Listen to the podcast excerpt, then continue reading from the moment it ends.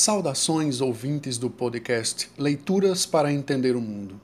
Este é um projeto com finalidades educativas, criado em tempos de isolamento social e tem como objetivo propor reflexões complementares às nossas aulas de história a partir da leitura e comentários de textos que, como sugere o título do podcast, nos ajudem a entender o mundo.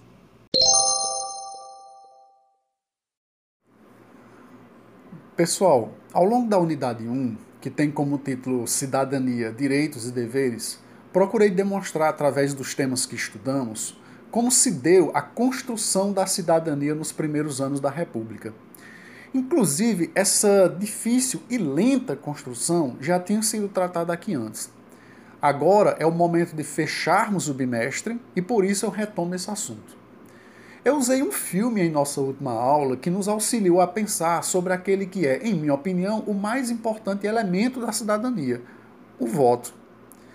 Ele é, como aprendemos também, um dos tipos de direitos garantidos pela Constituição, chamado de direito político. Sendo assim, para expandir mais o debate iniciado com o filme A Tristeza do Jeca, do Amácio Mazarop, onde assistimos à representação de um dia de votação no Brasil de décadas atrás, trago no episódio de hoje trechos de um artigo escrito por Letícia Bicalho Cândido sobre o voto no Brasil. Vamos ouvir com atenção. O voto? A resposta do senso comum costuma vir rápido um ato de cidadania, um direito e um poder, uma garantia livre de opinião política, símbolo da democracia. Ou, segundo as definições mais conceituais dos dicionários, modo de manifestar a vontade ou opinião no ato eleitoral ou numa assembleia. Sufrágio. Ato ou processo de exercer o direito a essa manifestação e seu resultado. A cada eleição, imagens jornalísticas registram os movimentos e gestos familiares do cidadão eleitor, dirigindo-se à sua sessão eleitoral para realizar esse ato pleno de referências simbólicas, utilizando-se de objetos concretos que parecem ter sempre feito parte de nossa realidade. Cédulas, cabines, título de eleitor, mais recentemente urna eletrônica, etc. Os dispositivos materiais necessários ao ato do voto foram sendo colocados à disposição do cidadão e introduzidos na rotina eleitoral em meio a tentativas incertas das elites políticas para impor um outro princípio legítimo de transmissão da autoridade. Diferente das alternativas até então conhecidas, como a hereditariedade baseada na tradição ou no direito divino. A soberania popular foi garantida pelo estabelecimento de um valor igual para cada voto, combinado ao princípio de maioria. O significado que hoje damos à democracia, soberania do povo, deveria nos fazer refletir mais profundamente sobre o que a tornou possível e determinados modos de construção dessa instituição. Para que haja eleição, é preciso que haja eleitores um trabalho de delimitação da categoria de cidadão, dar forma a essa categoria. É preciso que os protagonistas da eleição encontrem interesses em agir, eleitores, candidatos, etc.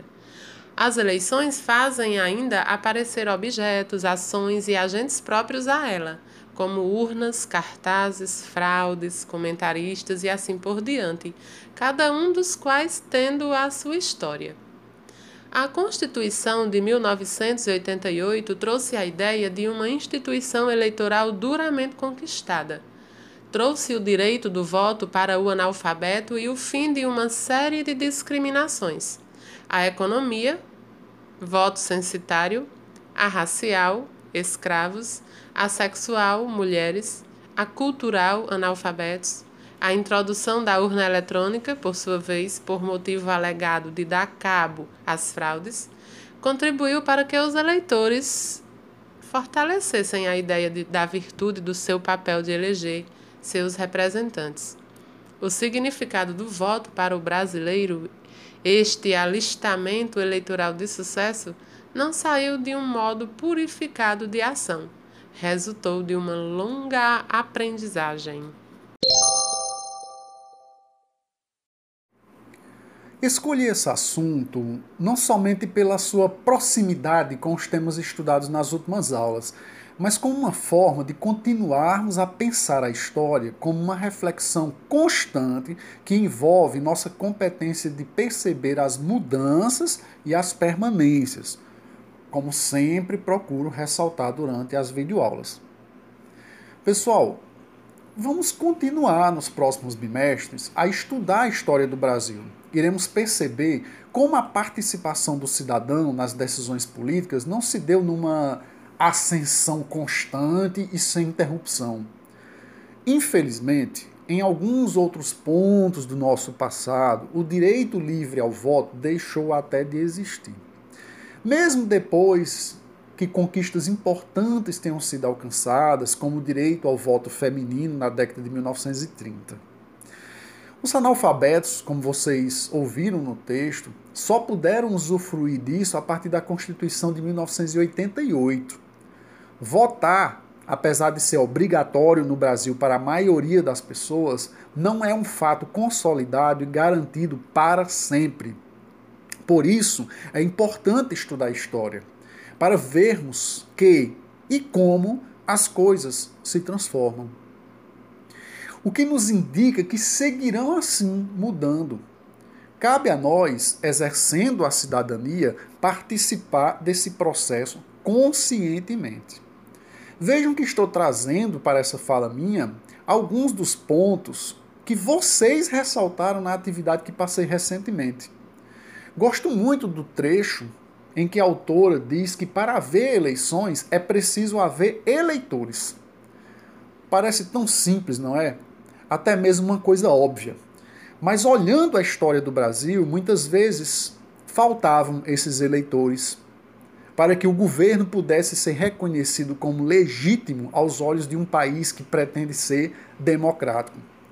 Ela continua o texto dizendo que cada um dos elementos materiais e pessoas que fazem parte de uma eleição tem a sua própria história. Cabe a nós, então, fazermos a nossa. Penso que estamos todos, como diz o título do texto lido hoje, aprendendo a votar.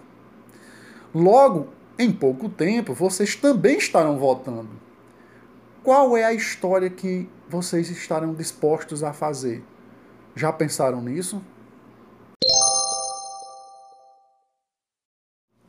Obrigado pela audição até o final. Espero que vocês reflitam sobre o que foi aqui apresentado. Sugiro que, quando for possível, façam a leitura completa do livro certamente aprenderão mais. Um abraço e até a próxima.